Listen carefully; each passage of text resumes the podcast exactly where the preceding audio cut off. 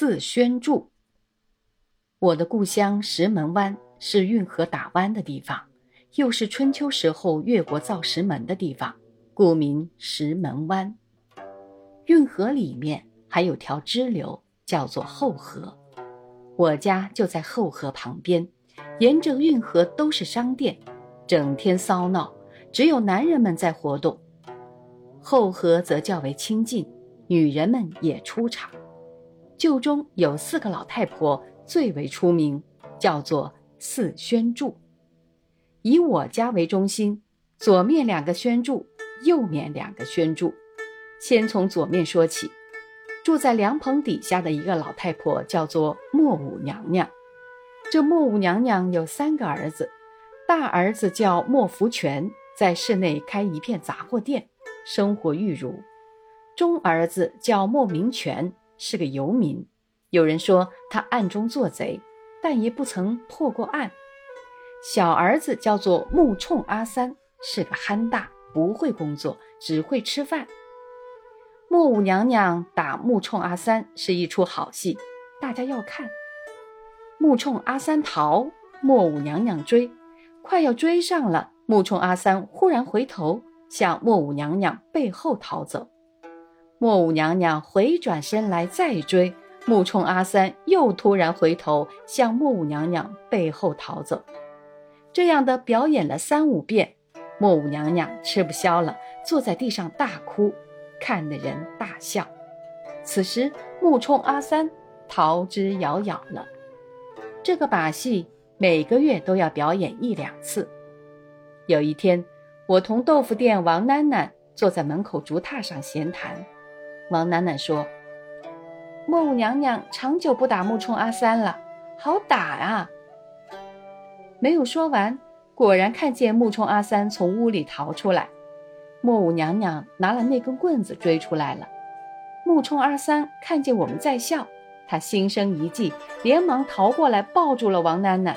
我趁势逃开，木五娘娘举起棍子来打木冲阿三，一半打在王奶奶身上，王囡囡大哭喊疼，她的祖母定四奶奶赶出来，大骂莫五娘娘：“这怪老太婆，我的孙子要你打！”就伸手去夺他手里的棒，莫五娘娘身躯肥大，周转不灵，被矫健灵活的定四娘娘一推，竟跌到河里。木冲阿三毕竟有孝心，连忙下水去救，把娘像落汤鸡一样驮了起来。幸而是夏天，单衣薄伤的，没有受冻，只是受了惊。莫五娘娘从此有好些时不出门。第二个悬柱便是定四娘娘，她自从把莫五娘娘打落水之后，名望更高，大家见她怕了。她推销生意的本领最大。上午乡下来的航船停步的时候，定四娘娘便大声推销货物。他熟悉人头，见农民大都叫得出。张家大伯，今天的千张格外厚，多买些去。李家大伯，豆腐干是新鲜的，拿十块去，就把货塞在他们的篮里。附近另有一家豆腐店，是陈老五开的，生意远不及王囡囡豆腐店，就因为缺少像定四娘娘的一个推销员。定四娘娘对附近的人家都熟悉，常常穿门入户，进去说三话四。我家是她的贴邻，她来得更勤。我家除母亲以外，大家不爱吃肉，桌上都是素菜。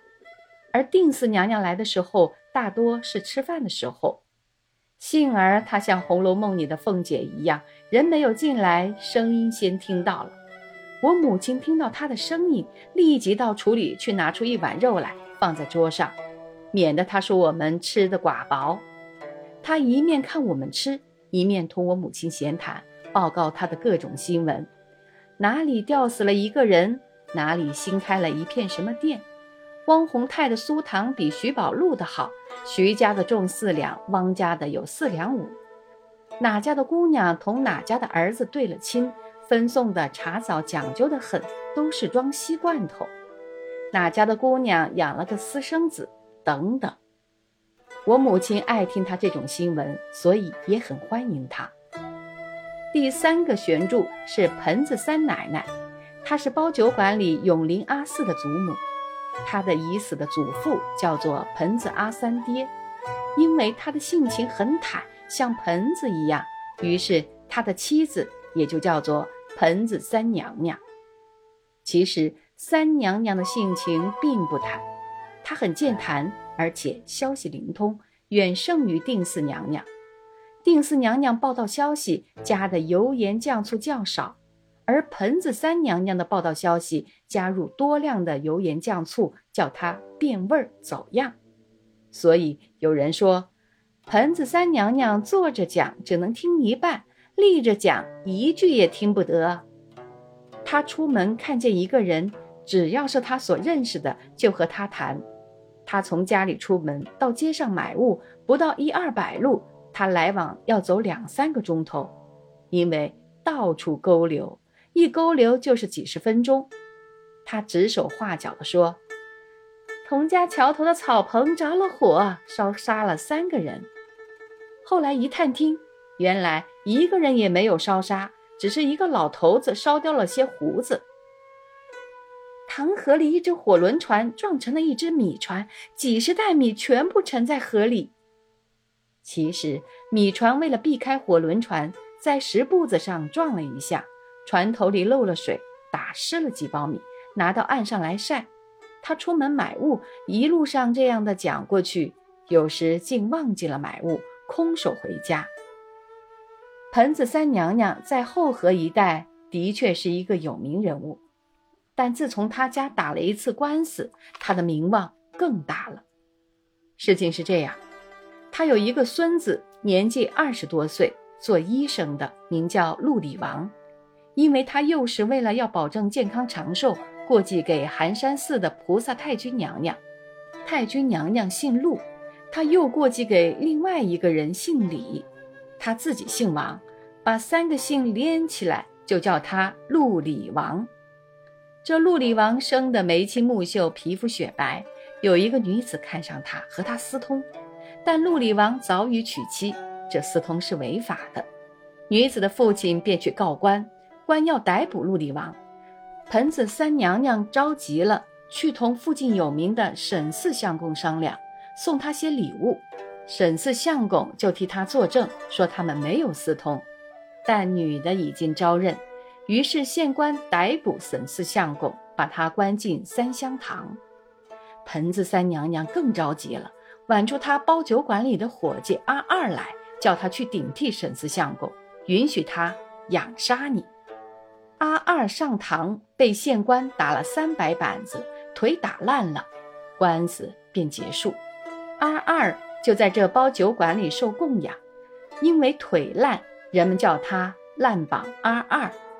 这事件轰动了全石门湾，盆子三娘娘的名望由此增大，就有人把这事编成评弹，到处演唱卖钱。我家附近有一个乞丐模样的汉子，叫做独头阿三，他编的最出色，人们都爱听他唱。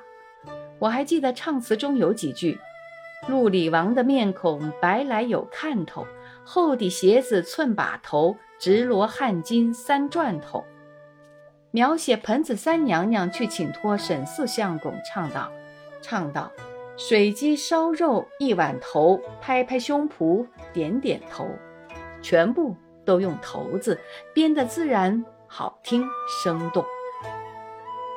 欧洲中世纪的游唱诗人想来也不过如此吧。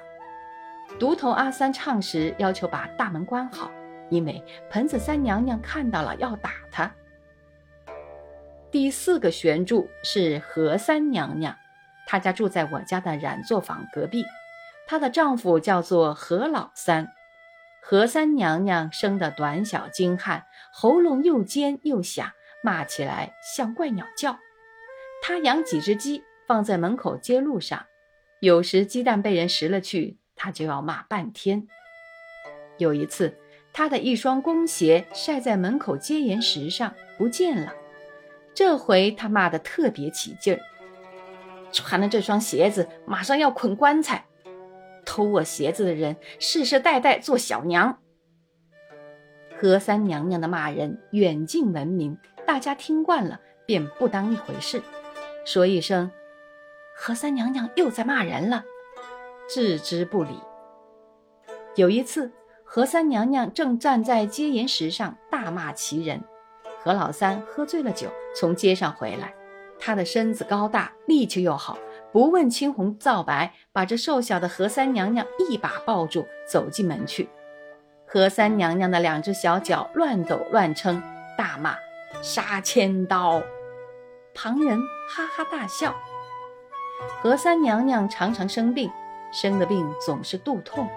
这时候，何老三便上街去买一个猪头，扛在肩上，在街上走一转，看见人便说：“我老太婆生病。”今天谢菩萨，谢菩萨又名拜三生，就是买一个猪头、一条鱼、杀一只鸡，供起菩萨像来，点起香烛，请一个道士来拜倒。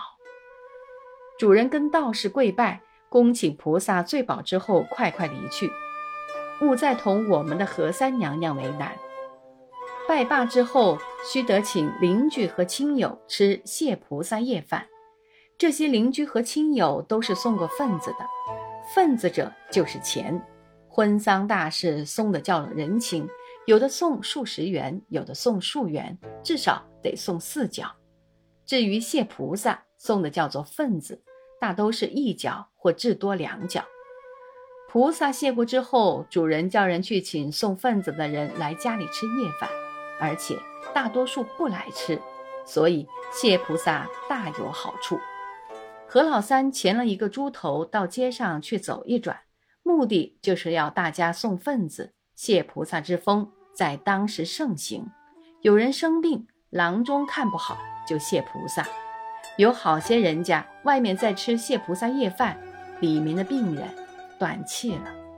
再者，谢菩萨夜饭的猪头肉烧的半生不熟，吃的人回家去就生病，亦负不少。